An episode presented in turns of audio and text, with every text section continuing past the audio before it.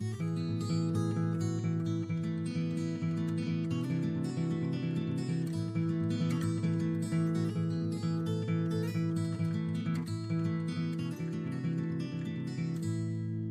This is episode 232 of Portuguese podcast Até Tenho Missão. My guest this week is comedian Eliza Skinner. She writes, performs, uh, does music, does all sorts of things, and we talk about many of them during this conversation. The conversation was recorded uh, last Thursday, so some of the facts and figures about the pandemic uh, in my own country are not up to date, but I hope you enjoyed the talk uh, anyway. Thanks.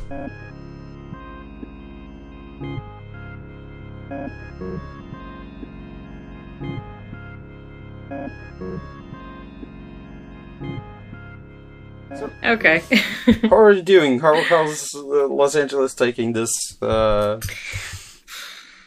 I, thing? I'm doing okay.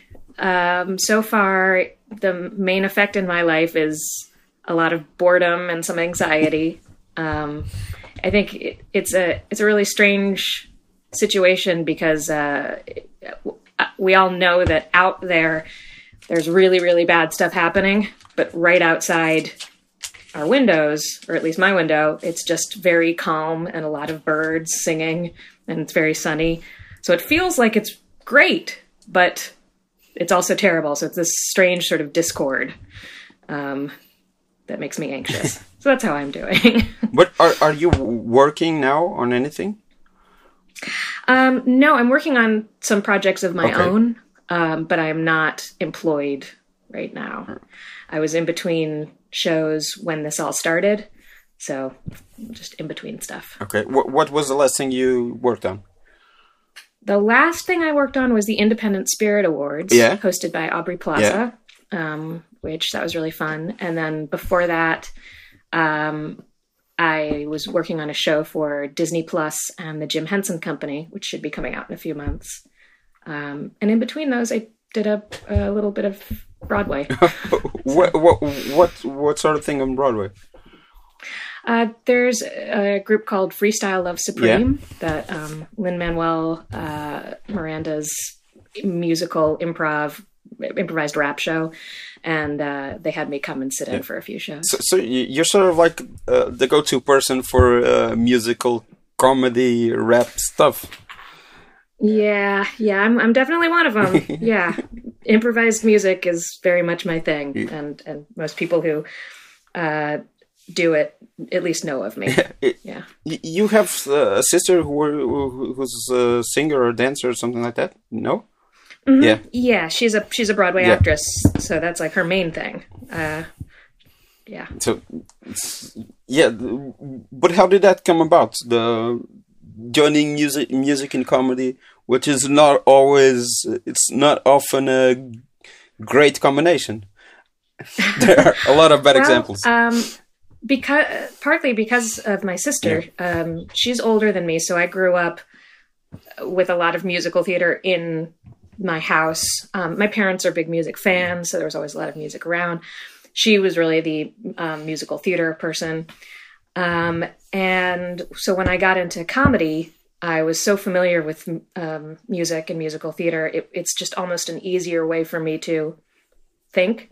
I also, um, it, it it's the way my brain works is it's I, I I do better when I've got some sort of um, challenge or restriction. Um, otherwise, m- my brain's going off in too many directions. yeah. So when I have to say whatever I want to say in rhyme and to a beat, and with an audience in front of me, making sure that you know I can't just give up and walk away, it uh, it it pressures me into more interesting areas in a strange way. Yeah, uh, the the limitless uh, nature of uh, free choice uh, sometimes it's uh, it's a hindrance to creativity. Yeah, yeah, I like to have some obstacles. But uh, but that's not all you do. You also do regular stand up, or hmm yeah. Yeah, I do regular stand up and I write for TV, um, just doing like regular comedy writing. Um, I I do some acting too, but that's usually comedy involved. Like that's why I I call myself a comedian because I feel like the one thing everything I do falls under is it's all funny. it at least is comedic. Yeah. But but yeah, I saw the Independent Spirit Awards and uh yeah, there there are some songs in that. Mm-hmm. And and Yeah. Uh, and it's uh, Aubrey Plaza is more uh, sing songy than other people who do that. I don't know. well, um, she's tr- n- not traditionally, Yeah. but she is a huge fan of uh, Judy Garland, and there was a big Judy movie this Yeah. year, and so she wanted to. So she worked really hard on the the big that big Yeah. musical number, um, and didn't have a whole lot of time to work on it. So I was I was very impressed with the Yeah. effort that she put in to get that to be as good as it was. No, I'm just saying that not everyone who hosts it tries to do song and dance numbers. Yeah, yeah. She she uh she's great. She's the reason I worked on it because I, I did it last year also, and um, she asked me to work on it again this year, and I just love working with her. I love the choices that she makes and how hard she works. Not every host will be in the writers' room every Yeah. day and be writing just as much as the other writers, but Aubrey does, and a lot of other hosts w- are more concerned with um, looking good or looking cool, and Aubrey is only concerned with what would be funny, Yeah. what would be interesting. Um, there's not so much ego involved, which which makes for a really cool final product, I think, and makes for a lot of um, uh, adventurous choices. Yeah, and and it Yeah. it and it gets to be weird in a way that other award shows don't get to be. yeah, yeah, I really like the weird. yeah, it's it's it's it's it's great. Yeah, what what are are all the the project your own projects you've been working on, um, music related? Hmm, let me think. They're not all music related. I do have an album coming out Okay. uh, that will have some. It'll have stand up on it and songs. So I've been working on those songs with um, some musicians that are really great that I worked with at the the Late Late Show. Um, so I'm excited about that. But besides that, pretty much everything else I'm working on right now is just uh, just storytelling um, kind of stuff, like uh, like some some show ideas, a movie idea um, some short stories. I'm trying to take advantage of the time where I've got to be stuck in one place Yeah. to also be stuck in front of the computer and like actually writing because you know the hardest part of writing is starting to write Yeah, and the best part of writing is having finished writing And- so but your your podcast, cool, cool playlists, you haven't done that in a in a while. I just remember because Yeah. we are on a podcast right now. Yeah, oh, yeah. Um, yeah, it's uh I haven't done cool playlist in a while just because it, it, it I don't know. I, I I like doing it when I'm in the same room with someone. Yeah. Um, but I've been doing so much stuff this way. I I am pretty used to it by now. I, I should probably get get back in the old cool playlists game. Um, but yeah, it's it's hard sometimes to have so many projects going in different directions. Yeah. But I also find that if I don't have at least a few, then I don't have momentum on anything. I, I can't just do one thing. but it's a it's a really great format, and what you were saying about limitations helping. Uh, this one has no limitations whatsoever. It's just a conversation between people, and uh, my social skills are not that great. So there there are a lot of times where it's silence creeps in, and I don't know what to do. And Well, that happens with mine too. That I think that happens with Yeah. everything. That's the other thing. It's surprising how much energy just talking Yeah. takes. Um, because I would find myself really excited to record an an episode of uh, the podcast. Um, like very excited to talk to the person I was talking to, or about some of the songs I knew we were going to talk about, or about the theme of the playlist that we were making. Um, and then somewhere in the middle of the conversation just run out of energy and i feel like a uh, like a like a robot who needs to be plugged in just like oh no my brain's not thinking as good anymore yeah, but it's also so it- yeah it's also uh, I don't know uh, makes it sort of exciting. So because I don't know what we're gonna be talking about like two minutes from now, and it's like Yeah. sort of on the edge always. Mm-hmm. There- How, have you been doing this for a long time? Yeah, yeah, yeah. For five years. Whoa! wow. I'm impressed. Yeah, but but it, it's usually in Portuguese and it's usually face to face. Yeah, but not not not um not um in. in uh, no, I I forgot how to speak. That's what you were saying. I mean, I'm impressed that you're speaking a, a another language, not your first language. Like I, I, I, I always think about performing overseas in Yeah. other countries, and I've done a little bit of performed in China and in France and, and England and, and Scotland a lot. But they speak English there. Yeah. But um, I always feel so embarrassed that I only speak English, and I'm I'm like. I don't want these people to have to come and on their night off use their their special skills and translate in their head to make out my my little comedy but i'm uh i'm i'm, I'm very impressed that i think everybody else in in the world besides americans seem to be a lot more uh bilingual trilingual Yeah. multilingual It's it's just that most television and film, we, most uh, a good chunk of what we consume uh, audio visually, it's is is in English, and we have subtitles. So all Yeah, that's true. All that thing about right. Parasite having subtitles this year, uh, that that was so embarrassing. I was like oh man shut up other americans. You're making us look stupid. Yeah. we, c- w- w- we can read for two hours. Yeah we've had that for forever so it's it's not uh it's not weird. I was just saying that uh, for the last month and a half all episodes have been like this. That was was was the the um, ah. the um, the very the very sophisticated word i couldn't uh, I, I couldn't conjure uh, month and a half Ah, okay. um, yeah, yeah. So, what is it like there?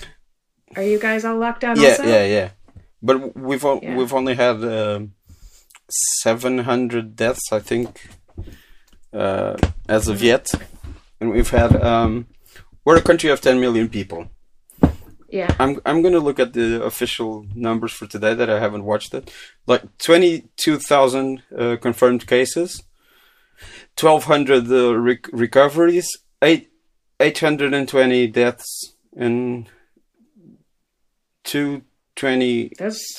suspects suspected cases. ooh, I mean, sadly, those are really good. Yeah, yeah, Odds. yeah, yeah, yeah, Yeah. yeah. But yeah, It's also so weird.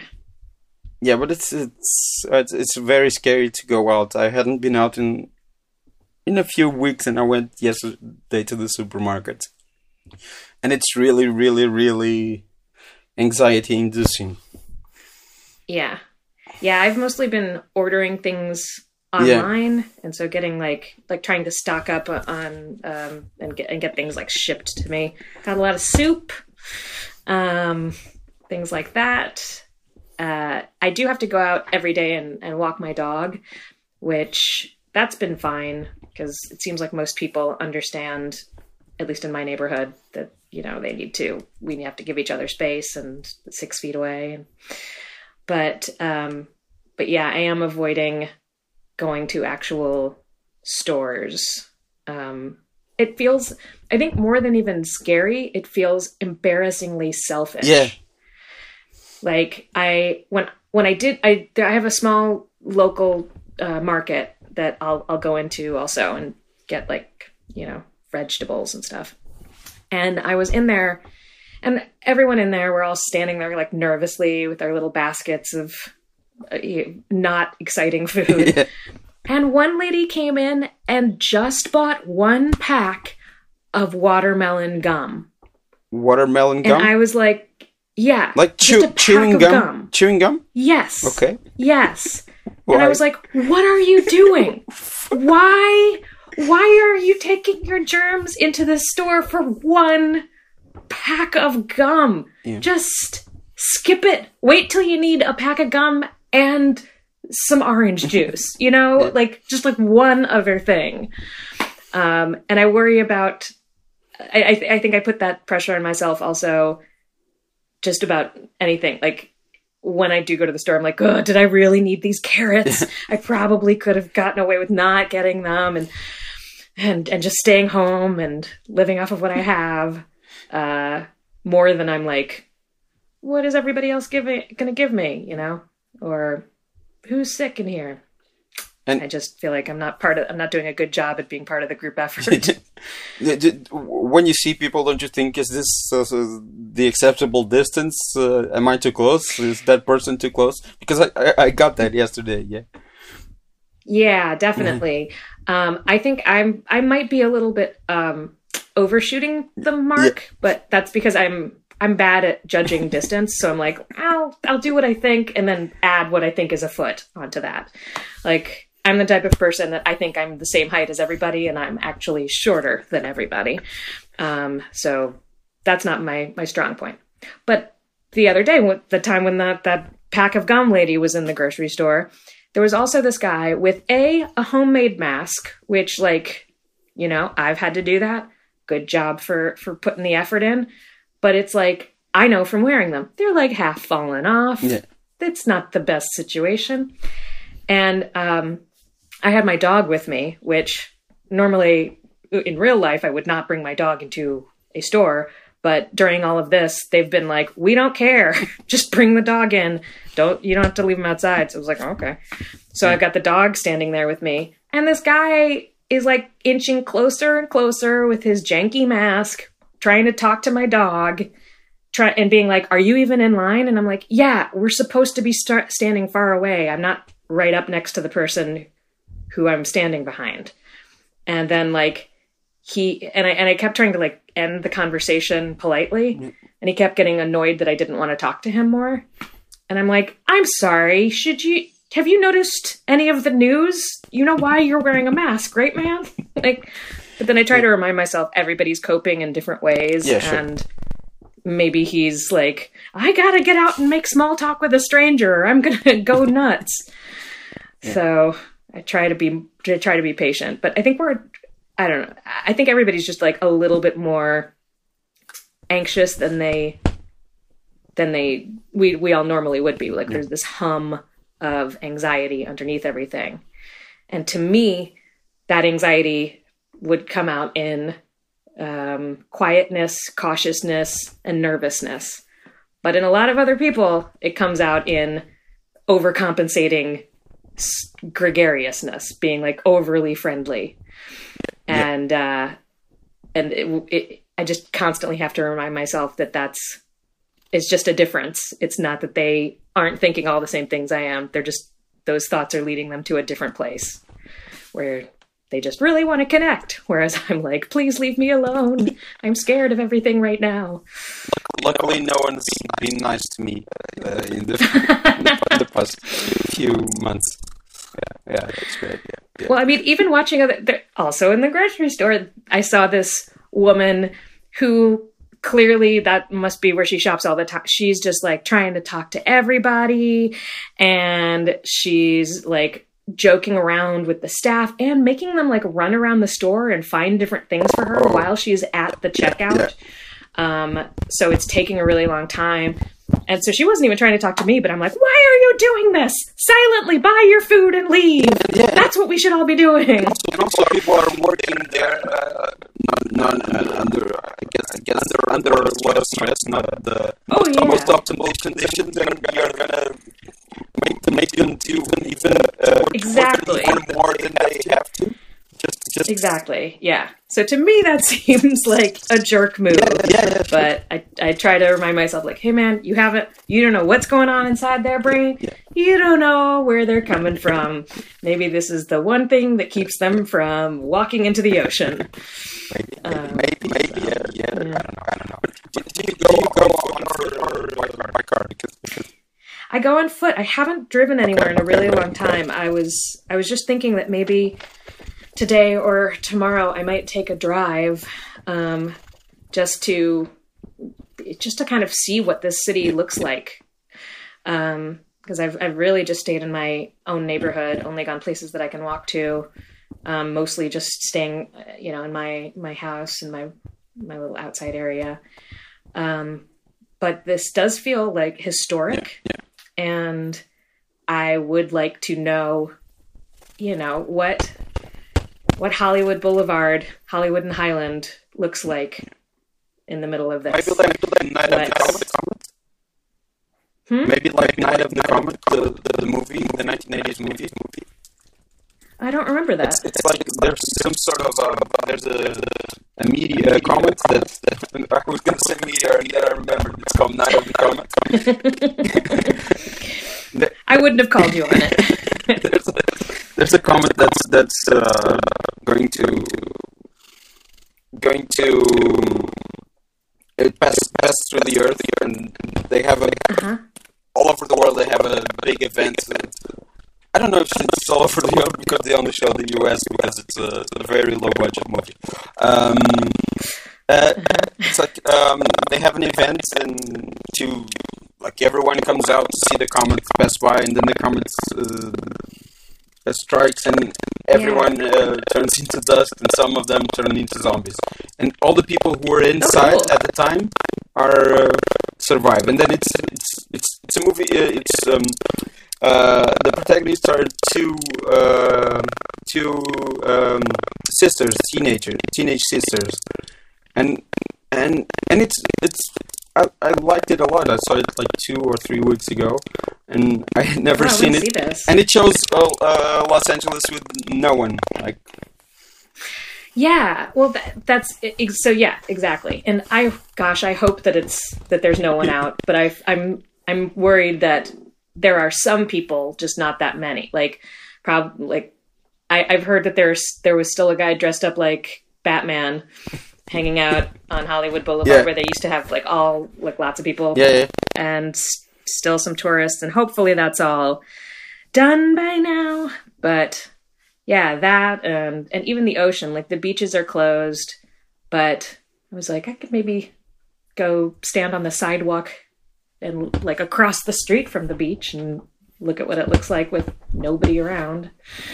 Um, but yeah, I want I want to have experienced the city a little bit in this. I, I was asking that because I only went to to Los Angeles once uh, in 2017. I was there for like 48 hours or 72 hours, something like that, and I didn't see a lot of people walking, and I had to walk like two hours. Uh, Yeah. back to my hotel from the New Beverly to Sunset Boulevard, like two or three hours Okay. in the, uh, after midnight, and I didn't see a single soul. Ooh. That was yeah nobody normally nobody walks here Yeah. and that was a big transition for me when i when i came here from new york because you know that not not only is walking a better transportation Yeah. like safer for the the planet but it's also a time when i do a lot of thinking and it's a nice passive way of getting exercise um, and so without it what's what I- think is kind of strange here is uh, nobody walks but everybody goes to the gym yeah. they go to the gym obsessively. They've got trainers. And so now, since the gyms are closed, people are people like me are walking, but a lot of those other people are still either driving around or jogging. There's a lot of joggers. But the weird part is they will set up little like gym stations on sidewalks where they'll put out a little mat and have their weights set up and be six feet away from their trainer Okay. or maybe it's their workout buddy. I don't know. I'm not going up and asking them. But and they're training each other. And so when I'm walking my dog, I have to like walk into the street and walk around these people and I'm like, "Why aren't you just doing that inside? What or just take a normal walk? What's this is so strange to me that they're like, "I can't not do the gym. I got to do it on my sidewalk." That's I think it's really weird. yeah. That that's definitely weird, but yeah, uh, it's it's a weird place. You know, your city. Yeah. it is. no offense. It really, really just is. No, I mean, hey, I, I'm not from here. Yeah. I, I just, I just moved here, um, and traditionally, it was kind of the only place that I could do what I do, especially since I do so many different things, like Yeah. I can jump around from music to TV to live performance, or could here in this city. Um, but now I'm I'm wondering if everyone is getting so used to working from home and being able to have meetings on the computer. Um, I'm hoping that this opens things up and people don't necessarily have to be in these big congested cities and don't necessarily have to be driving to an office altogether every day. I think we're showing that certain certain tasks and jobs and industries can can keep going if people are still working from home. And I think it would be great if we remember that once, knock on wood, things open back up. Yeah, because not not a lot of people who write for TV live outside Los Angeles or uh, New York that regularly write for TV. Yeah, yeah. Until you have been doing it long Yeah. enough that you have a lot of money and course. can get a house. I mean, it would still be in this the state, but a lot of people have houses, you Yeah. know, an hour or two away that they can go write their movies silently and alone, um, and then just drive in for meetings. Yeah. But yeah, yeah, yeah. LA is a very strange place. I taught um, improv for a Yeah. long time, and I taught it in, in New York and here in LA. What- I taught musical improv. That's uh, where? My, uh, at the Upright Okay. Citizens Brigade. Yeah. Um, and what I noticed when I moved from New York to LA is that in New York, everybody really, really wanted to get good at whatever they were interested in. You know, they they were like they wanted difficult notes, they wanted to be challenged, they were willing to do anything to become whether it was a, a for me a, a musical improviser, but like the dance programs, the acting, everything there was just like train, train, train. And then when I came here, they did not want notes. they did not want to be challenged. They just wanted to be told how to get famous, Yeah. how to be seen doing these things. And I was, and I think it's easy for a lot of people to be like, oh, well, and that's the bad way to be.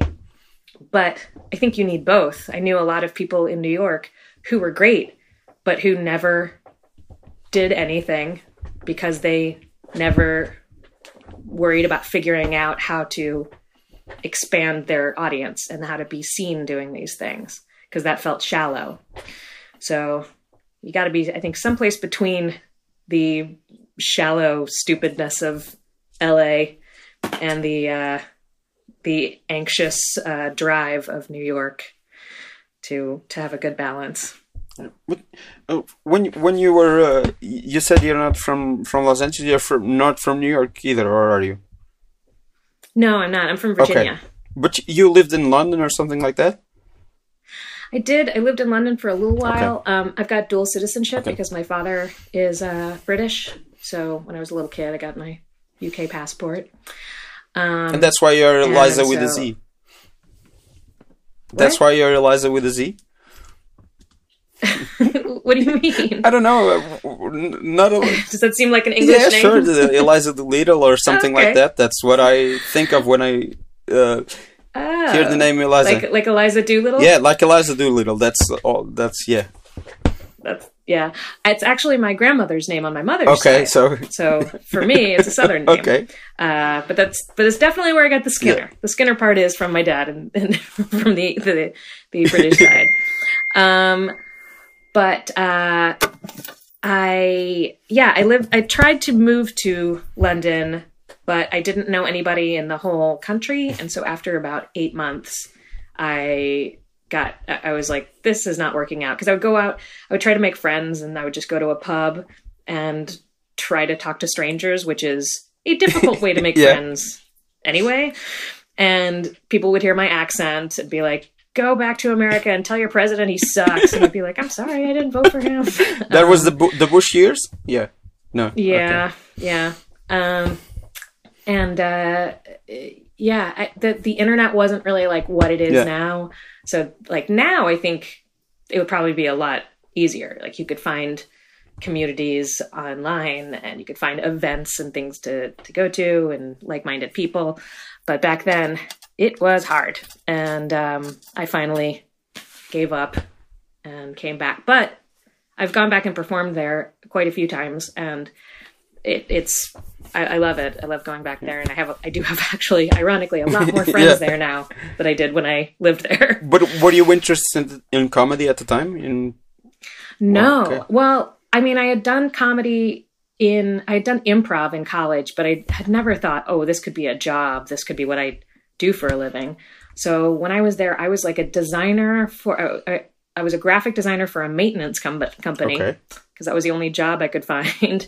Um, it was me and like four, three or four uh, middle-aged men who all lived outside of London in a in a little office, yeah. and they would try to help me, you know, have a have a social life or make friends, but they didn't, you know, yeah, they, were, sure. they were so much older than me and totally different type of life where they're going home to their families.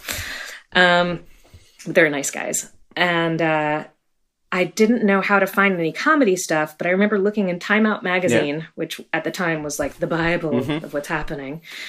And the only participatory thing that I could find and cheap and free were poetry readings, okay. which I was never a poetry person. Yeah. But I was like, maybe that's close to like a comedy night. And so I went to, I, I started going to poetry readings and that was weird also. Because sometimes they would be sometimes a lot of times they were like in a in a bookstore or in a community center but sometimes they were just in somebody's house and that felt yeah. strange. When you would show up someplace and be like i think i'm just in someone's living room. This feels uncomfortable. Yeah. I, why was this in a magazine? Um but yeah and then i i moved to new york after that because i didn't want to go back to virginia and i didn't know what else to do um and I got a, a day job. I had a I had a job working as a talent agent's assistant, and on the weekends working at a hotel. And the agent job was the most high stress and low paying job I'd ever had. Um, and so I I quit after four months and then just worked at the hotel. And then after working at the hotel, for a few months, I was like, why am I living in one of the most expensive cities on earth doing a job that you can literally do in any city? yeah. Like there's every city has hotels. I could be anywhere and working in a hotel. So I need to do something that I could only do here. So that's when I got back into comedy. I, I looked up um, comedy theaters and I started uh, performing at the UCB and touring with a touring company for another another uh, comedy theater. Which one? Uh, it was called Chicago City Limits. Okay, yeah. I don't think it's around anymore. Yeah, I've I've heard of it. Yeah. Um, yeah. Um, but uh, but that and and from doing improv, I got into sketch, and from sketch, I got into solo shows, and from that, I got into stand up, and then from stand up, well, really from Twitter, I got into writing comedy and was writing jokes on Twitter, and people noticed that and started bringing me in for TV jobs.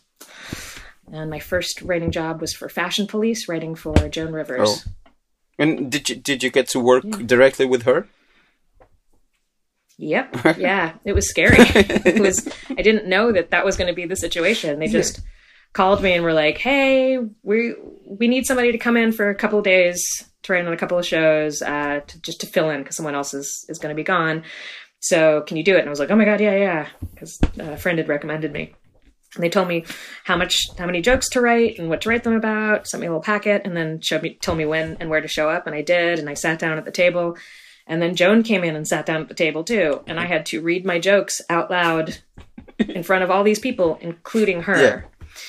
And I was not good at it, and I I was like you know head down, looking at my staring at my paper, not wanting to make eye contact, kind of trying not to totally mumble my jokes. But I couldn't believe it when Joan laughed at them.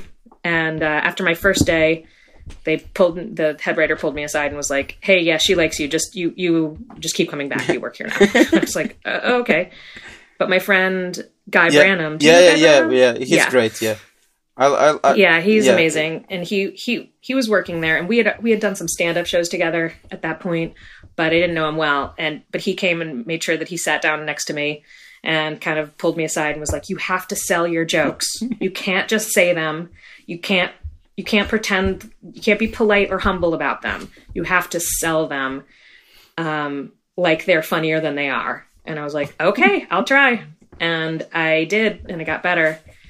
Um, yeah, he he was that was very helpful, and I ended up really taking that advice to heart. And then later on, getting even more uh, intense with it, which he ended up writing about in his book.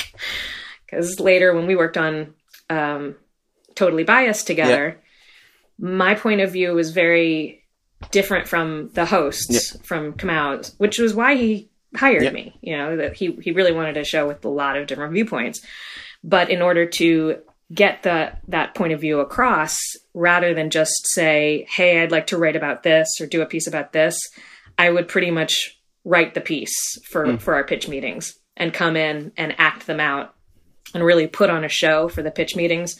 And so even if Kamau didn't understand it, I had the room laughing yeah. so much he it was undeniable, and he would be like, "Okay, well, yeah, sure." And guy was like, "Oh my god, I can't believe it like you've you've cracked some kind of code." And I was like, "I have? Yeah. I don't know. I'm just trying to do what you told me to do 4 years ago." Um, or however long ago. That that was the first time I've heard of both of you. Uh, totally biased. And, and and a lot of other people, yeah, of course. But yeah. Yeah. That's... Yeah, it was a it was a great show. It was yeah. really fun. Actually, tonight I have a uh, a, a Zoom happy hour planned with uh, Janine and Aparna oh, from that great. show. We're still we're still pals. still try to try to check in and hang out as much Actually, as possible. Although Aparna's in New yeah, York and no. Janine and I are out I, here. I went to Butterboy once, and the microphone I'm using actually used to belong to Jo Firestone. Oh, great! She's great also. yeah, and what a charming person. She was like moving uh, apartments, and she was getting rid of stuff and it wasn't even her who gave it to me. It was Maeve Higgins, and she's like, "Who wants this?" And then, yeah, I I I, yep, I fought for it, so uh, now I have it. I fought for it. Just just put my hand up and talked. That's all. Yeah. so that that used to belong to her, to Jo Firestone. That's that's that's got good yeah. Yeah, yeah. yeah. Have you ever watched? You were talking about Joan Rivers, and I always remember a movie she wrote called The Girl Most Likely to. It's like a TV movie with Stockard Channing and Ed Asner. That yeah, I think I watched that a long time ago. she, like when I was working for her. It's I tried to do a lot of research, but I don't remember it. It's like she's a um, uh, Stockard Channing plays a a girl everyone uh, makes fun of and um, doesn't. Um, people make fun of her and treat her badly because she's uh, quote unquote unattractive. Uh, mm-hmm.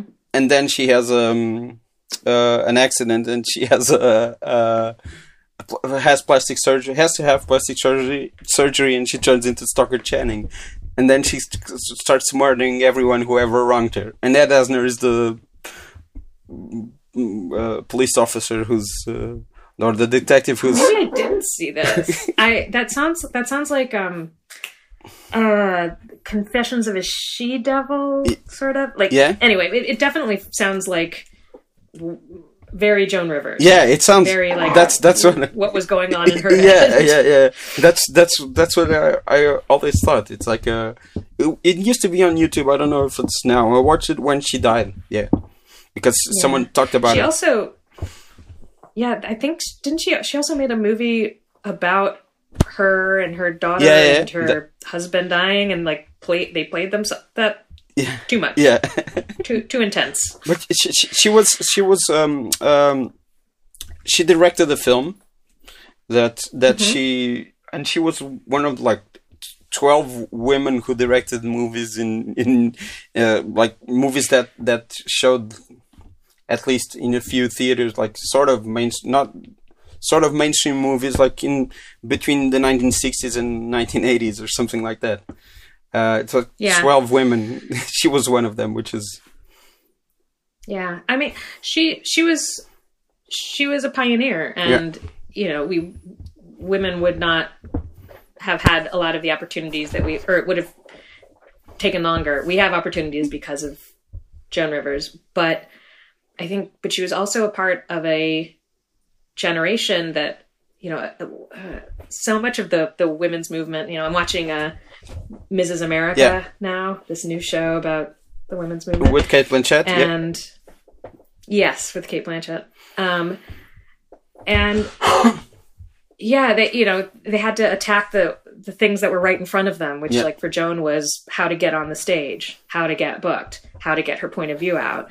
Um, and it took later generations to figure out like how to trust other women, support other women, see them as your teammates rather than competition because you know society at that point when there's only when you're being told there's just one spot for a woman Yeah. then you, it's very hard to be friends with the other women because they're your competition and then it took a few generations later for people to for women to be like oh why not assume all of the spots are open to me and i just have to fight for them so like i think she was uh you know, I, I remember hearing her her not always be super kind. I mean, I wrote on a show where she made fun of what women Yeah. look like Yeah. every episode, um, and I, I think she she didn't. I, I wish she had gotten to see and and really feel um, more more female friendship and support Yeah.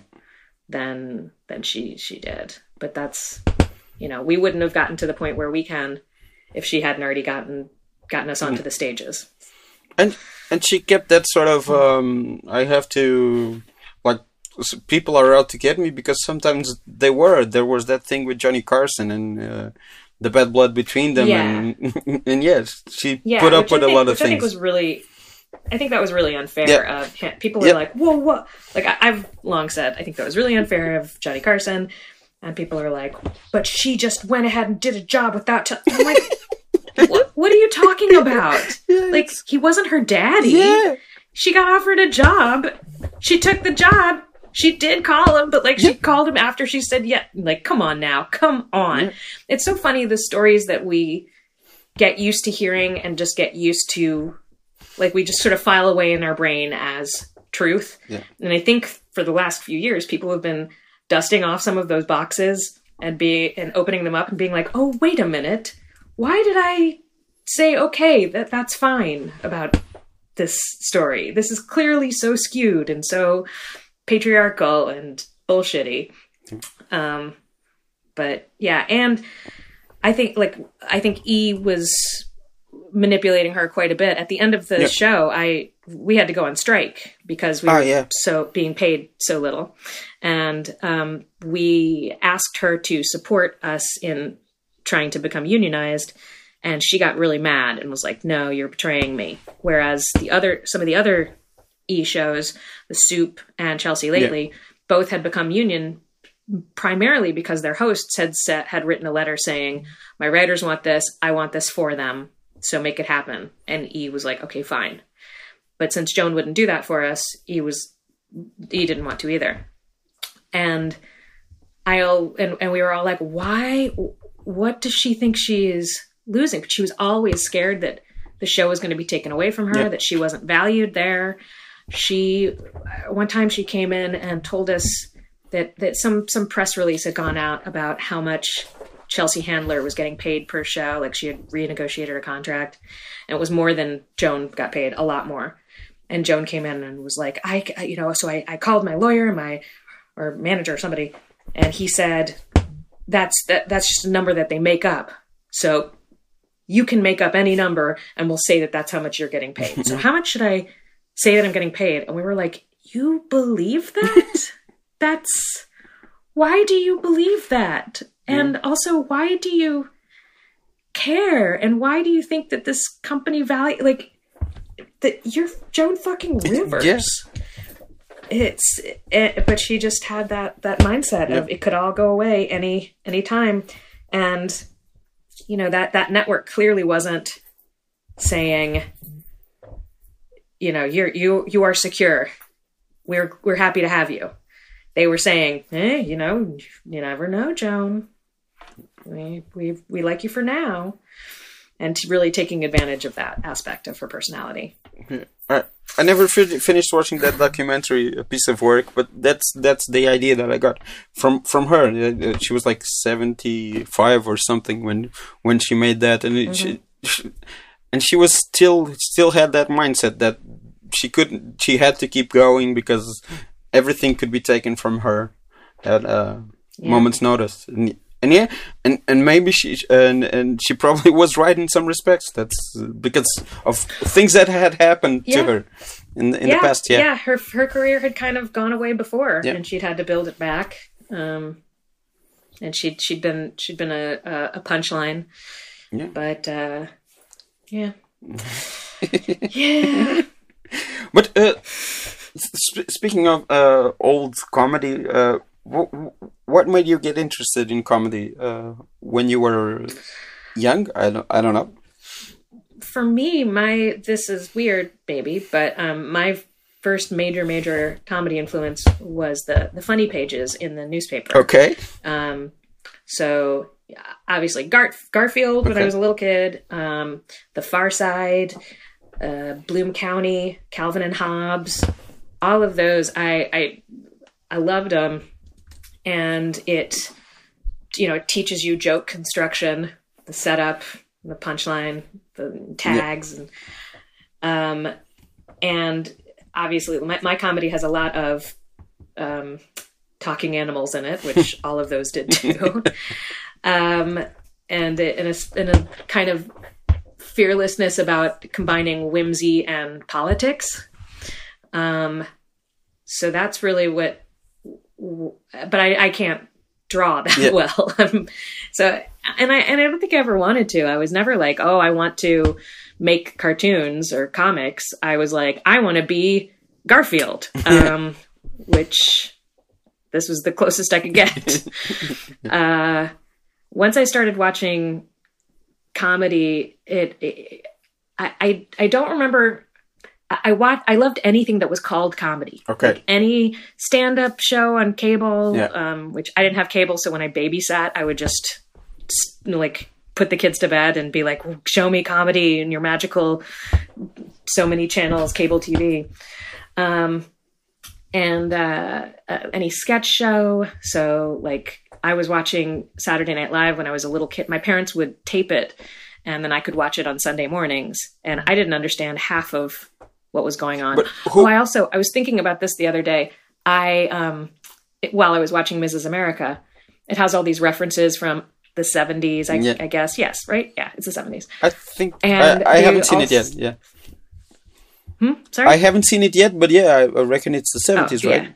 That's Yeah, and it's it's got all these references in it that are familiar to me, and I realized that it was because when I was a kid, I would also buy old Mad magazine paperbacks from like thrift Yeah. stores or yard sales, whatever, for like a quarter.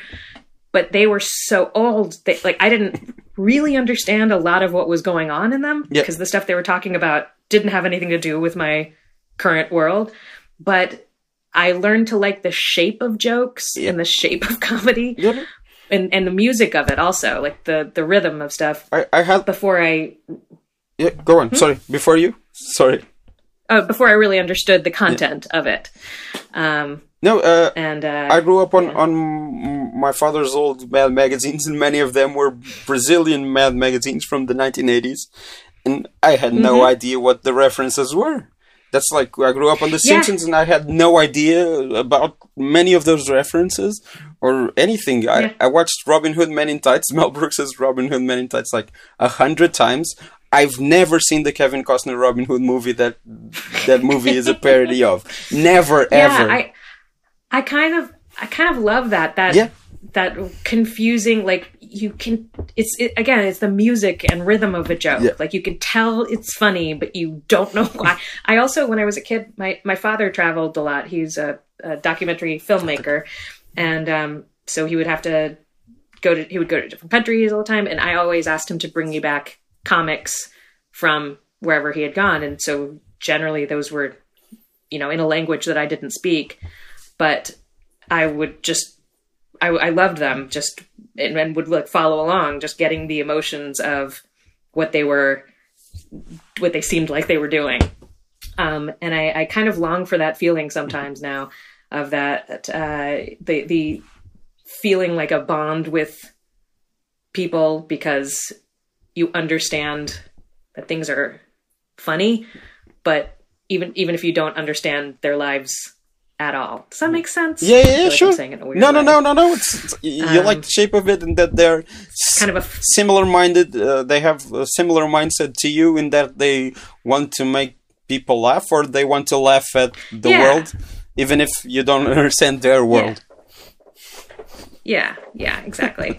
yeah, and and we all feel the same kind of. Uh, you know spirals above our head yep. or little bits of uh, of, of uh, uh, droplets of water coming off of us, and they're the same angry faces and all that stuff. Yeah, when you when you talked about the far side, and you had had spoken about the the way that we are looking at um, now that uh, people are looking back at something that happened a long time ago that was turned into a punchline. I, I I've never read The Far Side, but I only know uh, Gary Larson's story that he made fun of Ishtar uh, being the worst movie of all time in a Far Side comic, and then he, he and he had never seen it, and then he saw it and huh. oh, this is okay, and it's like something that was widely reviled, and and it's also yeah, uh, it, it's just I remember that because Elaine May is a it's like a, a She's amazing. She's ama- she's she's one of my favorite people ever, and she's like a. Yeah. Uh, like a, a, pioneer, a comedic pioneer uh, in all sorts of ways. In that absolutely, and and she also, I, I was thinking, I was asking that uh, about the intersection between music and comedy because uh, I remember the, the Nichols and May has an album called um, Improvisations to Music, and it's like a, a, piano player playing while they do their sketches, and the, the things aren't. I think he plays like Bach or something like that. I haven't listened to it in a while. I have it on vinyl, and uh, but uh, but uh, it's not. It's someone playing. Uh, it's not connected to what they are doing. It's like underscoring. Yeah, it's like underscoring. Yeah, that's the word I was yeah. looking for. Yeah, that's um, that's how apparently from you know uh, so when i found when i discovered musical improv yep. i as i said when i started doing regular improv i had so much musical theater in my brain it yep. just came out like i never we didn't have accompanist this was like my college troupe i would just come out into scenes and very often rely on different archetypes from different types of musicals. And then when I moved to New York, I found out that it was a whole thing where you would do shows with an accompanist and improvise the songs also. Yeah. And I, for me, it was like just fish being a fish to water. And once I found out about that, I started trying to learn from everyone who was doing it. Um, so any group I could find, or uh, um, yeah, it was mostly groups. Not a lot of people were were teaching it as classes, but I I went and performed with a lot of different kinds of groups and learned what their theories and mindsets were. Um, and from that, what I was told was the beginning of musical improv was that the style in Chicago yeah. was to do it that way, yeah. what you're talking about. People would do regular improv, but they would have a pianist there to underscore it and kind of give it more mood and make it more of a more of a production entertainment. And somebody started singing at some point. And then they were like oh we should do this. Yeah. this this kicks it up a notch. So apparently for years they were doing it without anybody yeah. singing just just with that underscoring you're yeah. talking about. And and and it makes sense because that's the the place where, where mike nichols and elaine may uh, come from. They come from chicago. Uh, their uh, partnership comes from chicago. And then that they both became I think Elaine May is, is, a much better director than Mike Nichols, but yeah, uh, they both became like this, this, these directors, like really good. Yeah. And, well, that's essentially what you're doing when you're doing yeah. improv, really. Because well, you're doing everything. You're you're acting, but you're also directing yeah. it at the same time, and you're writing at the same time. And I think the really good improvisers are seeing the full stage and seeing the full storyline and all of the themes and able able to keep those in mind in the way that a director would. So I, think it makes a lot of sense to me that that's that that's what ended up being a job that uh, used a lot of their abilities, if not all, all of them. um, yeah, I saw her in uh, the Waverly Project Okay. a few years ago, and she was, of course, amazing and heartbreaking. And I loved. Uh, uh, Um, she, she won a Tony for that, and, and this her speech was great. Did you watch that? Uh, No. Yeah, yeah, I did, but I don't remember. She says, uh, What it was. I, I, I, I, I haven't seen the play, and she says something like, uh, the first, one of the first things she says is that she dies at the end of the play. And yeah, it says, "What do you think? What did you think? I'm, I'm old, or something like that." And it's, she's still so funny. I had a really weird dream one time. Like, well, I, I, I'm not a big like listen to my dreams person, but this um just stood out to me as like I woke up from it and was like, what is happening with my brain? and I'm going to listen to your had dream this- right now. Sorry, um, but it's uh, it, it it was that I was at a party in I guess the 80s in Hollywood with uh, Warren Beatty, and I was begging him not to uh, talk shit about Elaine May and Ishtar. Yeah. I was like, you don't understand what it's going to do to her. You have to stand by her. You fought for her before. You have to keep fighting for her. And I was like, I woke up from that and was like, why is that what my brain cares about? What's going on? I wish that It was that very were true. weird. I wish that were true. But if that were true, maybe we wouldn't have gotten uh, the birdcage. Yeah, yeah. Who knows? But maybe we would have gotten a lot more things. Yeah, yeah. I, ho- I don't know. It's They're- it's really weird. They're always they've always been so hard on on women. Yeah. You know, the old men get second chances Yeah. and women don't. But Ishtar was already her second chance. That's the thing.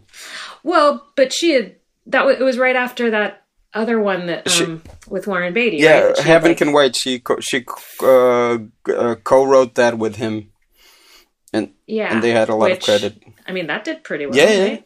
But but Yeah, but so- that that wasn't. She, she didn't direct that. She, that was Warren Beatty and uh, Buck Henry. Right. How much do you think Warren Beatty? Uh, How much do you think Maybe. Warren Beatty? wh- Ah, how much did he? Do I think he did? I don't know. I think he he just he just uh, I don't know. I have I have sort of I uh, my idea is that he's sort of um, very much com- com- in command or commanding, and maybe he doesn't do a lot of the work. He just bosses people around. uh-huh. That's but it's just like makes makes some decisions and makes everybody stand yeah. by them. I think that's probably what he what he does. Yeah, but it's Yeah, that sounds right. I buy it. yeah, but Mikey, Mikey and Nicky, which is the film she did before, the one with John Cassavetes and Peter Falk, which is like a, Oh, I don't know that. oh that she, she she supposedly filmed more more film on that than than they used for for um, uh, Gone with the Wind. So it's like Oh, yeah, and that was like a kind of a mark against her. Yeah. people were like, "Oh, she used up all this film." yeah, and and um, she wanted Final Cut, so she hid the hid the reels in her garage or something like that. So the, it took like one or two years to release the movie, and it was a very limited release. And it's a, it's a great film. It's just it's a it's, it's a great exploration of of um, I don't know toxic masculinity in, a way that uh, John Cassavetes' films uh, own films are not that self aware to um, are not that self aware to in a way that they're not uh, that much self aware to explore. I don't know if I'm making uh, sense. yeah, yeah. Like it's kind of using what he does Yeah. From a different No. lens. and it's not it's not it's not as funny as her, her other movies and it has no intention to be but it's still pretty funny it's like a more dramatic thing but it's also really funny uh, and they're great together peter falk and john cassavetes I mean, that. I, I yeah, I have to see this. I, You're, giving me all these different movies I have to it's, watch. it's on the criterion channel I, I think i don't know if you have that I I don't now, but I I mean I uh, that's the only thing that's getting me through all of this is watching stuff. Like I I think this sounds depressing, but it doesn't feel depressing to me that the per the quote unquote person I am spending my quarantine with is my oldest friend, which Yeah. is the TV, which like that's who I hung out with after school when I was a kid. That's who that's what I got my degree in television, like TV and film. Okay. Um, and I just I, I fucking love TV um, and movies. And uh, so yeah, when I've been watching a few of those like cable series, the the prestige shows that I never got to see Which when ones? I didn't have enough money for cable. Yeah. Like um, The Sopranos. Okay. Um, How are you liking the actually, The Leftovers also, which wasn't that old. Um, How are you liking the Sopranos and the Leftovers? I loved The Sopranos. Yeah. I The Leftovers, the first season when when it was on, I tried watching the first season and I got bored and Yeah. stopped.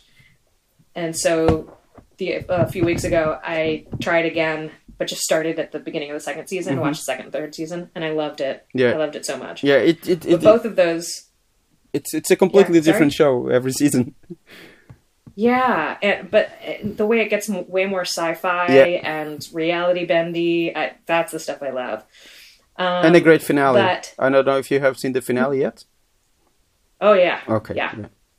I, I, I love that Um, finale. I think both of them were great finales. Yeah, the, yeah, both the of them. finale of The Sopranos, I, I like when it happened. I hated it, as I think everybody watching were Yeah. confused and hated it because it was so jarring. Um, but then thinking back, it was like, well, yeah, of course, this is of course the perfect way for this show to end. yeah, There's no other way to do it. But both of them, when they ended, I was like, oh no. Oh, I'm alone again. oh, I have to find another family to start watching every day. I have to find another another thing to disappear into. And for a while, I definitely took a few days to um to dip back into some of my favorite like 80s uh horror sci-fi stuff. Lost Boys, The Fly, um Bill and Ted yeah. uh, yeah, that was. But yeah, I keep just finding different themes of stuff to watch, whether it's a, a season of something or just I'm gonna watch all of Cher all these Cher movies Okay. today. Um, which one? Which which is your favorite Cher movie?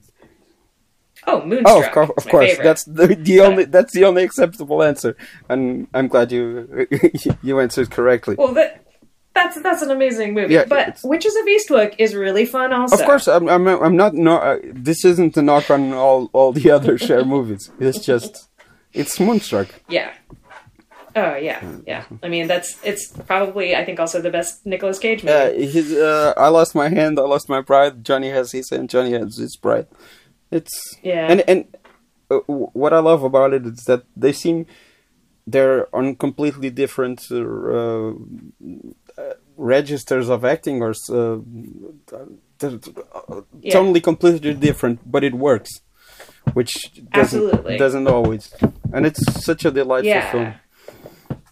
They they yeah it it works in that they like become fascinated with each other in those different rhythms. Like she is still this like slow observational detachedness, but that is why she's obsessed with him, Yeah. and he's like frantic and big, and that's the way. In, yeah, eh, you you know you saw it. It's a great Yeah. movie. I love Yeah, it. it's it's one of the best. Um, we're not meant to be perfect. the stars are meant to be perfect. Yeah. Um, the, the only thing that I have to say bad about that is I only read this a few months ago. I think there are some disturbing allegations towards John Patrick Sh- Shanley.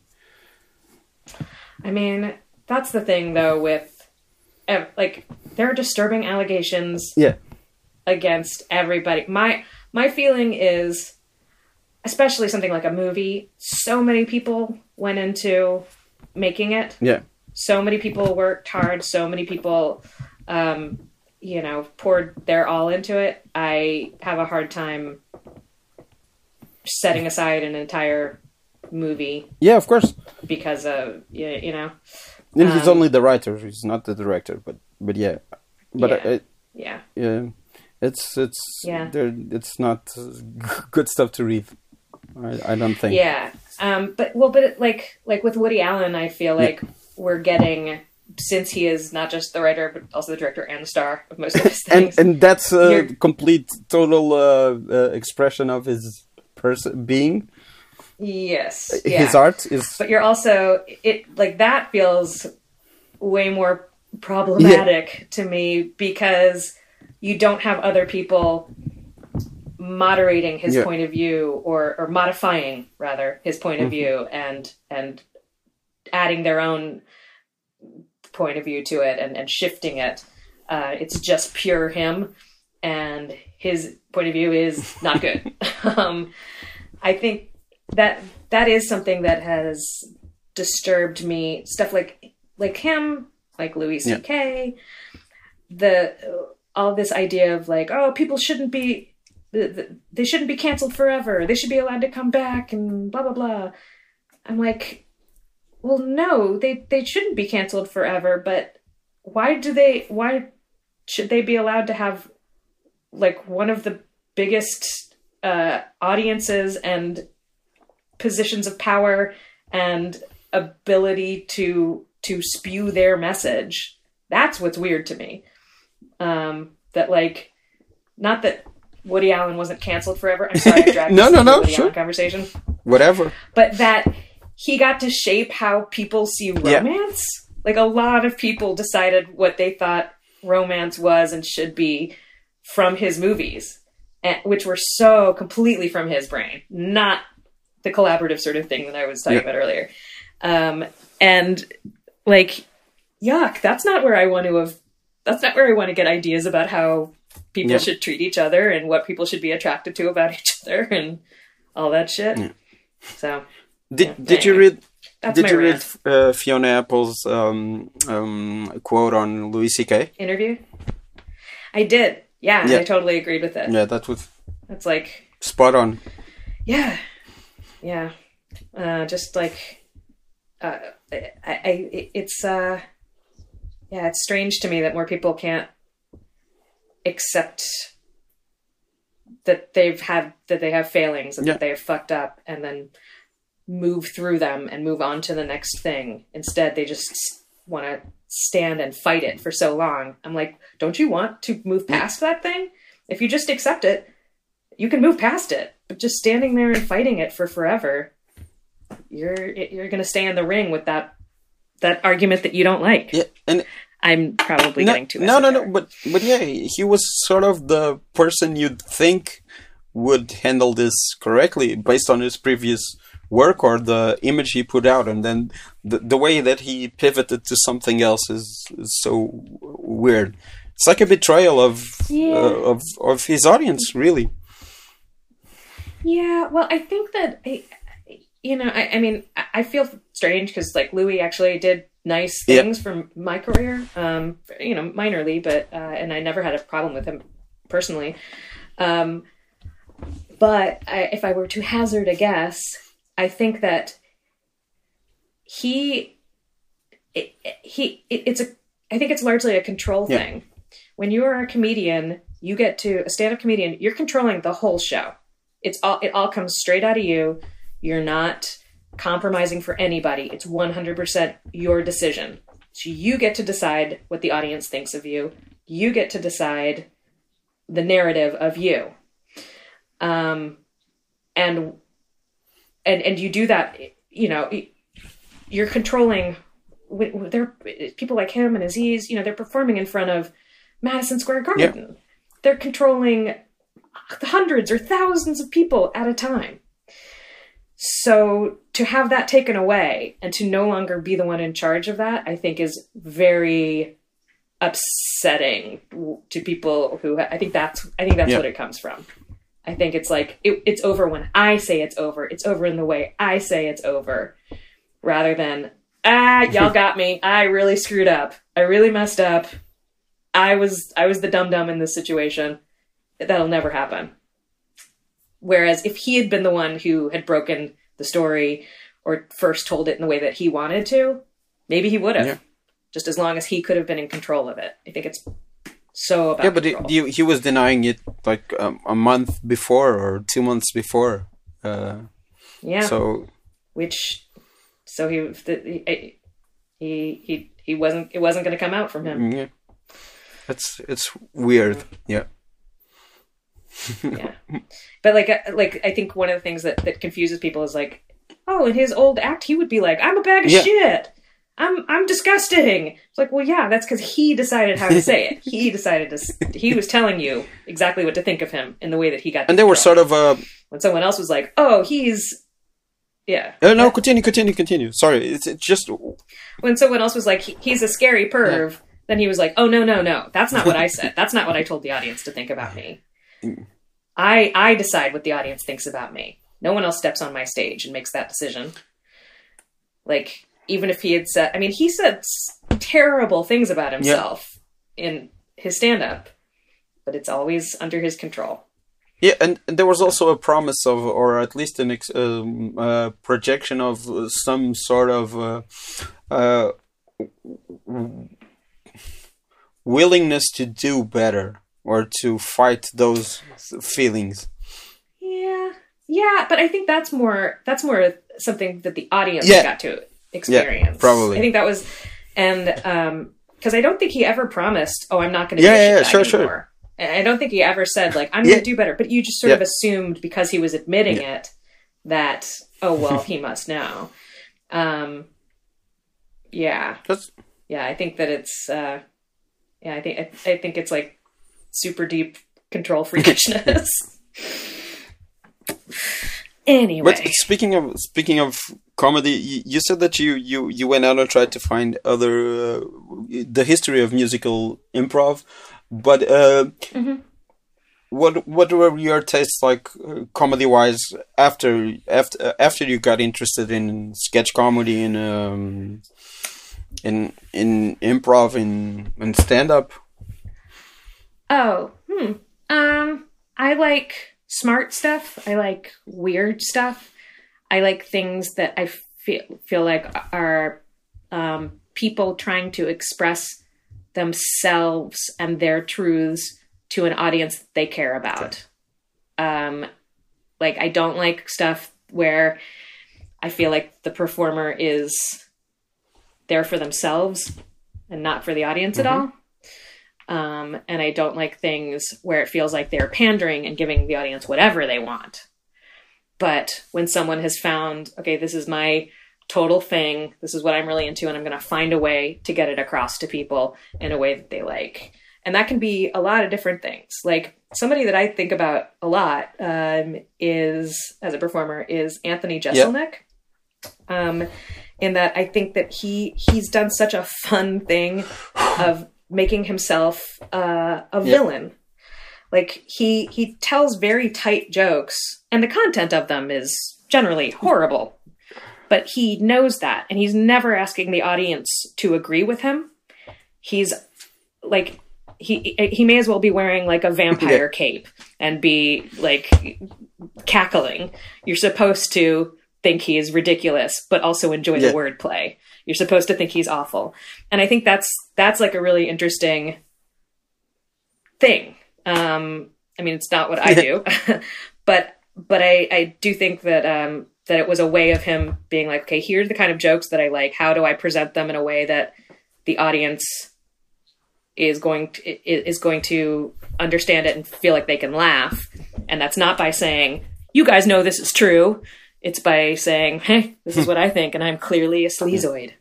And there's also Um, something about him that uh, we have a lot of um, people who make so-called black humor. How you how would you call it? Dark comedy, whatever. Mm-hmm. Yeah, yeah, who- yeah. who are comedy, who are yeah. basically hacks, like really Mm-hmm. the most shitty hacks imaginable, and they always say, "Oh, these are just jokes. These are not my opinions and whatever." But then you hear them speak seriously, and yeah.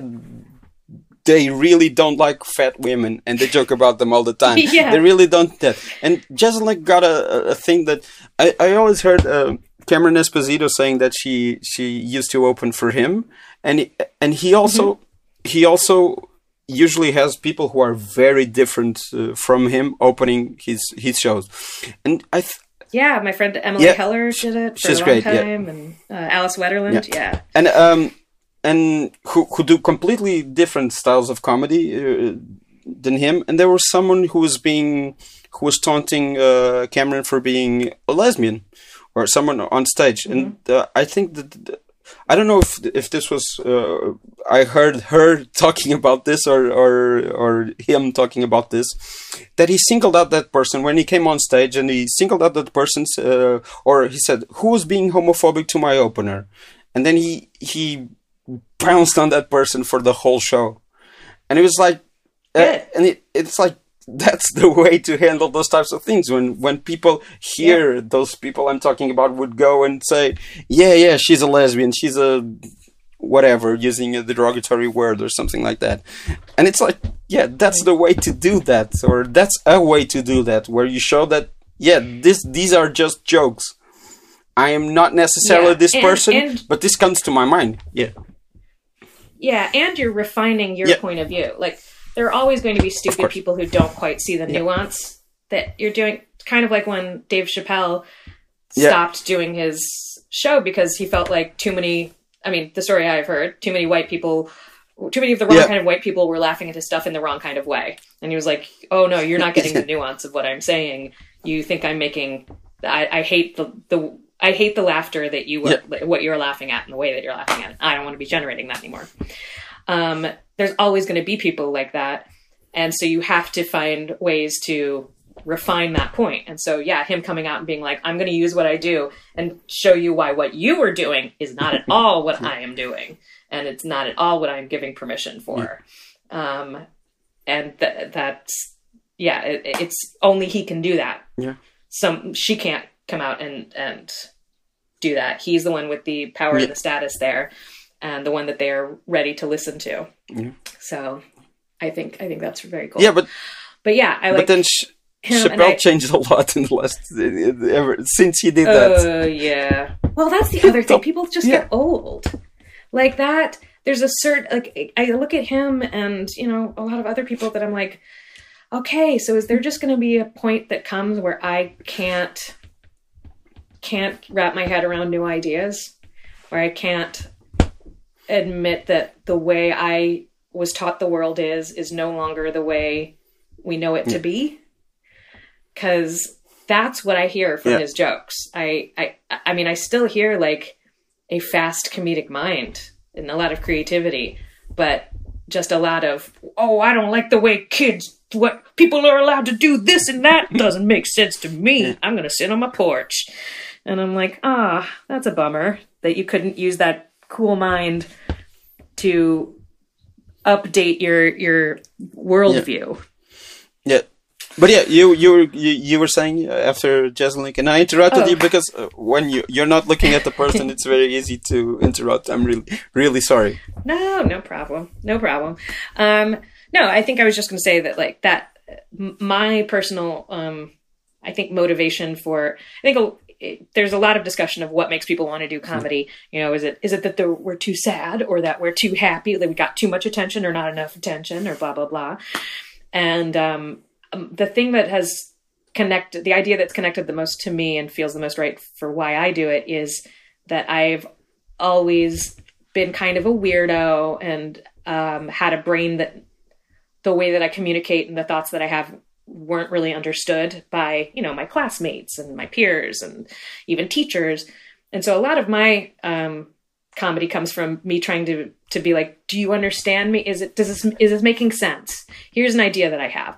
I'm going to tell it to you this way. Now i'm going to tell it to you in this other way. Now i'm going to try to tell it to you in this way. And those flips are become jokes of making people think of the same situation in a lot of different whimsical or heavy ways um, but the impetus of all of it is trying to connect, trying to like, I I want you to understand me, not I want you to give me laughs. I don't. I'm not like. And and another big important thing for me is always thinking that the audience is not at work. I am. The audience is there to yeah. relax. So they shouldn't have to do anything. Um, I should be giving them stuff. I find it very cringy when I feel like there are comedi when I when I see comedians that I feel like are just harvesting laughs from the audience because they want them, not because they're honestly trying to put an I- an idea or an experience out for those people. maybe that's just a personal bone to pick, but it's an it's become an important line for me, especially I think because I do a lot of music stuff because that can very easy a lot of musical comedy really treads into that look at me look at Yeah. me look at what i can do and i don't want to do that and i like to think hopefully that's the difference between what i do and some of the others some some of the the musical comedy that turns people off um is that i try to i try to stay empathetic to the audience like is this giving you something is this enjoyable for you I don't. It, it's not important if I if I'm just having a a fun time being like, "Ooh, I get to be a princess on the stage." Um. So yeah. But, but you were the only example of of your taste that you could give me was Anthony Jeselnik. Oh yeah, yeah, yeah. Sorry, I forgot that's where that was coming from. Um. No, yeah. I mean, uh, who do I? I mean, I love Emily Heller. Yeah. We we did shows in Amsterdam together and in England and And her Um, sister's also she's good. Yeah. Oh gosh, I love her movies. Uh, Marielle Heller. Yeah, they're a very creative Mm. family. Um, Nicole Byer Oh, of is course, great, yeah. and I think also does does the, what I was talking about about like here is what is true for me, and I'm going to try to communicate it to you in a way that is fun for you. Um, and uh, yeah, um, gosh, so many people. It's it, like at this point, so many comedians are my friends, Of course. and I know why I like being friends with them. And so I'm like, okay, whose set would I stay in the room and continue to watch? oh, Deb- Deborah DiGiovanni. Do you know her? No. Oh man, she's great. So much, so much like personality and energy. I don't know anyone like her. She's uh she's a Canadian comic Okay. uh, who moved to LA, and so she's got some specials that are out there someplace that were filmed in Canada. But she's got this frantic energy that ends up packing her set with jokes. It's got like jokes on top of jokes on top of jokes that you you almost can't. You you you're you're be, it's like a tidal wave of jokes coming at you. Her delivery, um, and it's you, you just have to it's like she's leading the audience around by the nose. Like you have you, you have no time to sit back and, and reflect. You're just going with her and like yep okay what next? What next? Um so she's she's really great really amazing. Who else do i sit and watch? I have her on a on an Um, open tab right now, just to check her out. Yeah. okay yeah yeah Jena Friedman Oh, okay. She, she's been a guest on this show. She she came to she came to Portugal like in 2016, and so I found out she was here, and yeah, uh, I I talked to her on this show. Yeah. Yeah.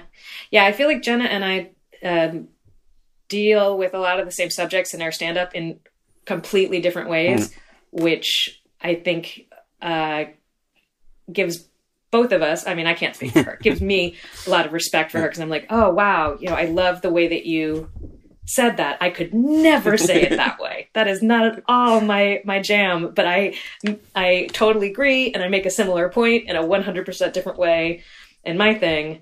Um, so I think I think uh, we've we've found some camaraderie with that. And I, I like I like Um, her um, her saga with John McAfee. Oh God, yeah, yeah. Still getting Yeah. updates all the time as they continue their bizarre relationship. Um, yeah.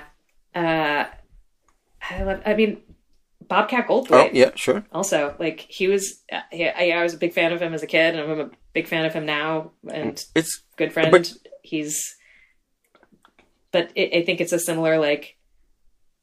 I'm going. I'm. I'm going to tell you my thing, in, in a way that feels right to me, and in a way that will entertain you. Um, and I think part of that has been his shedding that character but and being staunch about it. I think other people would have just kept doing that character Yeah. and cashing that check. And he was like, "I'm not going to do that. It's not worth it." To how, how how how did you find out that that person that you had seen when you were young uh, had like a totally different uh, uh, career that's I'm that only happened to me like I think it was God Bless America that that the the film with the Joel Yeah. Murray. I'm The first time I well, thought, I met him. oh my god, it's Bobcat I met him right before um, God Bless America. Okay, um, we met in a we were we were doing this storytelling show. I think I think it was Risk, yeah, Kevin Allison storytelling show. Yeah, I think so. Well, but I mean, it was out in LA, so Kevin Okay. wouldn't have been there. But I think that was the one it was. And um, we were the the fourth and fifth person on a five person lineup, and it was at the Nerd Melt. And the, so the guy who was going third, who was right before me, had never done a storytelling show before, and opened his story with how he had had um, sh- electroshock treatment. okay, So the guy, since he had never done a show before, he he didn't know how the light works anyway. That like when you're doing a show, when it's time to wrap up, usually when you have two minutes left or one minute left, they'll shine Yep. a light from the back of the room, and it's like okay, so wrap it up. He hadn't done shows before. He didn't know that that's what that was. And even if they had mentioned to him, he like he started his set talking about how bad his short term memory is because of the the Yeah. electroshock. And so the two of us were in this. Are you okay? Yeah, yeah, yeah, just just uh, coughing. Sorry. Oh, okay. Um, so the two of us were in this green room by ourselves, off to the side, waiting to go up. And he just this he that dude talked for forty minutes. It was supposed to be, I guess, like a five Yeah. to eight minute story. It was forty minutes. So it was just Bobcat and I in this room with nothing to do but chat, and we just we just started chatting and got along really well. Um, and I was like, by by the time I went out, I was like, oh, we're pals, and like he started doing my stand up shows, and um, I, I went to South by Southwest, and he I remember he gave me an early copy of um, God Bless America, which I had talked about in the the panel that I was doing there, and yeah, we just kind of became fast friends from that weird night in a in a green room. Um, we're kind of trying to work on a project now. Um, Right. but of course, like what every project is up in the air. And um, That's someone who but yeah, who also used to be a, sort of a punchline. There's this um, Martin Mm-hmm. Scorsese. Um, there was some interview someone did it with him in, I guess it was 1991, and they were like, uh, um, "Movies are bad, or some movies are really bad." They even have Shakes the Clown, and Scorsese said, "I love Shakes the Clown." yeah, that's a good movie. sure.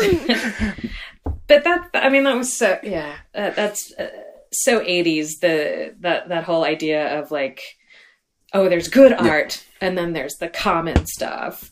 Um, I think it wasn't until I don't know, maybe the aughts that finally we were like, oh, wait, you can combine it post postmodern. yeah. Um, Who else? but yeah, Uh, that's just Uh, Uh, if you, if you're done, you're done. I, I'm not gonna push. I I would just um, uh, worried about interrupting you. Oh no. Um who else? I um Josh Gondelman Oh yeah, of is course. a is amazing and he's a Yeah. delight. Um Adam Uh, Conover. yeah, of course. I you love. you were you you worked Um, on uh, Adam ruins everything, right? I did, yeah, and we still work together. Like I Yeah. toured with them some and um yeah, we're working we're trying to work on a project now. Um he's a great guy, but also like yeah, maybe a perfect example of what I'm talking about about this like this is what I am interested in. Yeah, and when you walk into this room there's there's no way that you would expect to be interested in this thing that i'm about to talk about but i'm so passionate Yeah. about it and i and i want you to understand why so i'm going to try to feed it to you in in ways that you will like not in ways that will impress you necessarily i mean and sometimes they often do impress audiences but it's not it, it's it's not about getting the getting people to be impressed with you. It's about like I want you to be excited about this thing, or I want you to be scared about this thing that scares me. Um, and I think he's great at that because nobody picks the, the topics that he would pick. He really challenges himself. his his partner is also great. Um, his yeah, yeah, yeah, he's. Uh, um, I don't understand how he has the energy to do all the things that he No, does. I'm saying his partner. But- Uh, Lisa Hanawalt is also great. Oh, I thought you said his podcast. No, no, no. Oh my god, Lisa is amazing. I love like I'm. I feel like I, I hang out with Adam and we're pals, and then Lisa comes around and I'm like, "You're so cool. Hi. Oh, I feel like a nerd." Oh. And she's like, "Okay." I'm just I fangirl Yeah. out about her. I just ordered one of her prints. Um, I'm I just got a notification this morning that my print is on the way, and I'm excited. Um, yeah, I love her stuff. I, I love how um, weird and sexual so much of her stuff Yeah. is because I feel like that's so universal and women have not gotten to express that a lot without it being instantly sexualized and, and taken away from us. Um, like if a woman was like, I'm horny, then they used to be like, there were all these guys who were like, ooh, yeah, uh huh, that's for me. Tell me about it.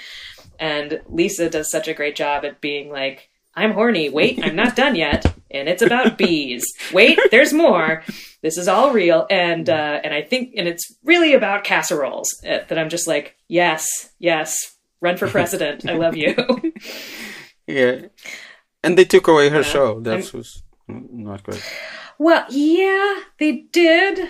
I still I hold out hope that it will come back someplace, especially now since everything that's going on in the Yeah. world. Um, animation is really uh, pe- people are, are are are buying animation Yeah. now because it's one of the formats that you can produce most easily without having a bunch of people in the same Yeah. room. You can you can have writers' rooms over Zoom. You can record people just remotely in their own homes or in in solo booths, um, and then animators can work on their own too.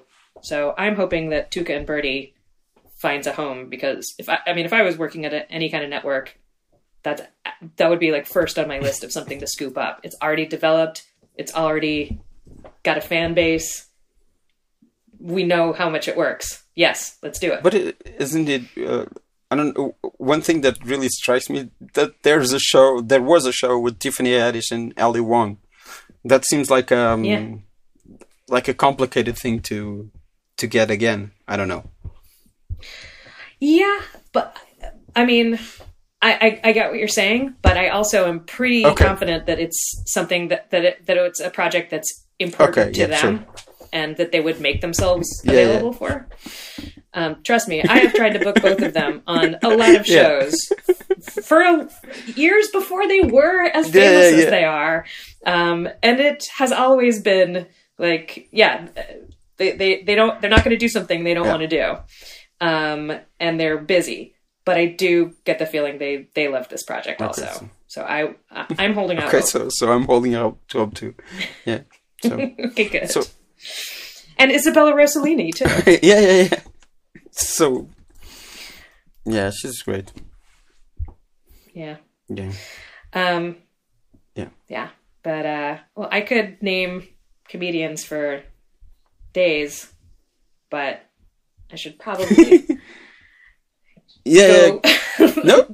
live some of my life. yeah, yeah.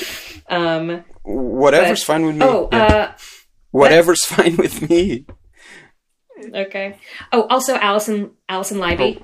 I don't know her. She's a New York comic. She writes on Mrs. Maisel, the Uh, Marvelous yeah. Mrs. Ma- Maisel. She's developed an interesting little, I was about to say little career, which is not nice. Um, an interesting career of writing fictional stand up for people. Yeah. So, like, she writes the stand up for Marvelous missus Mhm. Maisel. She, there's a show, I don't know if it's out yet. I, I don't, I think it's a Quibi show Okay. that um Joe Jonas is at. She wrote stand up for Joe Jonas Okay. to do. She's like she's the person that people call when they're like, Our character is gonna do stand up in this episode. Somebody write it. Which I think is just fascinating. Such an interesting specific it's- skill of being able to create voices for all And it's very hard to crack. Mm-hmm. 'cause- Yeah, I mean that's as writing for late night shows. That's basically what you're doing, but in a usually a much less personal way because those are monologues about the day's events. It's not you're writing that person's personal, observational, here's my life kind of stand up. Um, but yeah, she's she's very fun, very funny. Uh, oh man, you know who else I love? Sasheer Zamata. Of course. she is an amazing stand-up. Yeah. That thing she did, yeah, yeah, sure. I, I saw um, that time I went.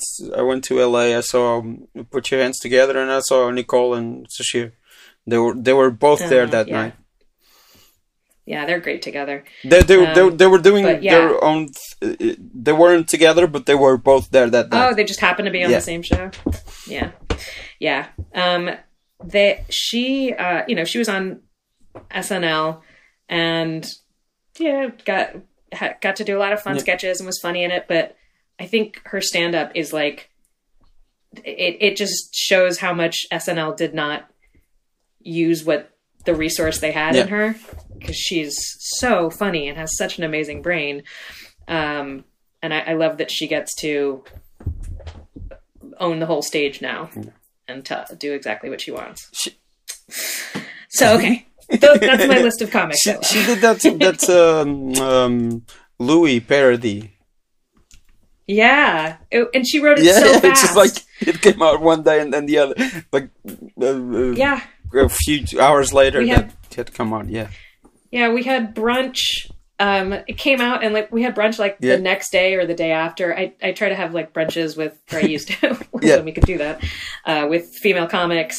Just because it started off as a thing where we used to only get booked one Yeah. at a time on shows, so we didn't see each other very much because we didn't usually do shows together. Um, so I, but now more often they'll they'll put more than one woman on a show, so we can actually work together. But um, anyway, so we had brunch, and she was telling us all that she was thinking about working on this bit that she had like she had a take but hadn't really figured it out. Um, and we were and told us the take, and we are like, yeah, that's great. And then we had 50 first jokes, either I think it was the next night, yeah. and that's when she got she got up and did it at that and just fucking murdered the whole room. And I remember running up to her afterwards and I was like, "This was a this was just a seed yesterday. you wrote this whole thing." And she was like, "Yeah, I, I know." Um, so yeah, I think she's great, Yeah. and that bit's great. Yeah. Oh, so it was really nice talking to you. Thanks a lot for doing this, and uh, and have a have a nice day Thank because you. it's morning there. It's like I'm gonna go and have dinner now. Yeah. Yeah. Okay, thank you. Thanks- you too. It was really thanks fun talking to you. Bye. Okay, Bye. bye. Thank you.